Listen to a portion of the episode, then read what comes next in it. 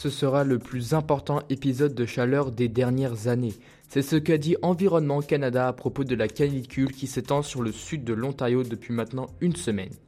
Bienvenue sur les ondes de chaque FM 105.1, je m'appelle Martin et c'est un plaisir de vous parler aujourd'hui. Avec l'arrivée de l'été, les grosses chaleurs arrivent, mais on ne pensait pas que cela serait si chaud. Mais avant d'expliquer les faits, comment caractérisons-nous un avertissement de chaleur? Pour que l'alerte soit lancée, il faut qu'un indice de température et d'humidité dépasse 40 degrés alors que les météorologues ne le prévoyaient pas. Cette vague de chaleur a commencé à Toronto avec des températures ayant monté jusqu'à 35,4 degrés Celsius en ressenti et 30 degrés en température réelle ce dimanche. Cela ne s'est jamais ressenti de notre ville car nous venons de battre un record historique. La dernière grosse chaleur de, cette ampleur à Toronto s'est déroulée en 1964 avec une température de 35 degrés. On parle aussi d'indice humidex. C'est une mesure météorologique utilisée par les scientifiques canadiens.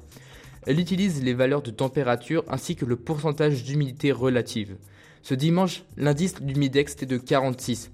C'est un point en dessous de la phase critique qui commence à 47 points. Pour Montréal, cela a été aussi un week-end difficile avec des températures en moyenne de 32 à 34 degrés Celsius. Le record de cette vague de chaleur était de 38,8 degrés dans un restaurant au centre-ville. Et surtout, un humidex qui a touché la barre des 44. Vous pouvez retrouver sur internet et sur un article de Journal Montréal des habitants de la ville qui tiennent des thermomètres. On remarque l'évolution de la chaleur qui va de 33 degrés jusqu'à 38. Au Québec, la température était de 27 degrés avec un ressenti de 34 causé par l'humidité. Les températures sont les mêmes entre les villes, mais depuis mardi, le bilan de décès au Québec est de 33 morts. Ce sont particulièrement des personnes âgées, des enfants ou habitants qui ont des problèmes de santé qui sont touchés par la canicule. C'est le contraire qui se passe dans les autres provinces qui ne reportent aucun mort.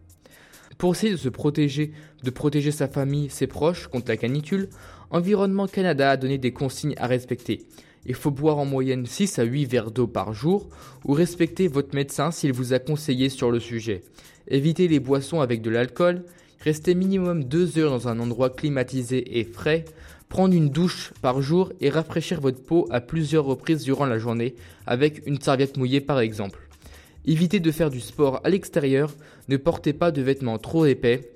Et enfin, il ne faut pas laisser un enfant seul dans un lieu mal aéré, même quelques minutes. Prendre des nouvelles de vos proches qui sont âgés, malades ou avec des problèmes d'autonomie ou qui vivent seuls. Appelez le 911 s'il y a urgence ou le 811 pour des renseignements sur le sujet. Les hommes ne sont pas les seules cibles de cette vague de chaleur, car les animaux eux aussi en sont victimes. Il ne faut, faut donc pas oublier et faire attention à vos animaux de compagnie, et leur donner à boire s'ils en ont besoin. C'est la fin de cette chronique, je m'appelle Martin, à bientôt et restez sur les ondes de choc FM 105.1.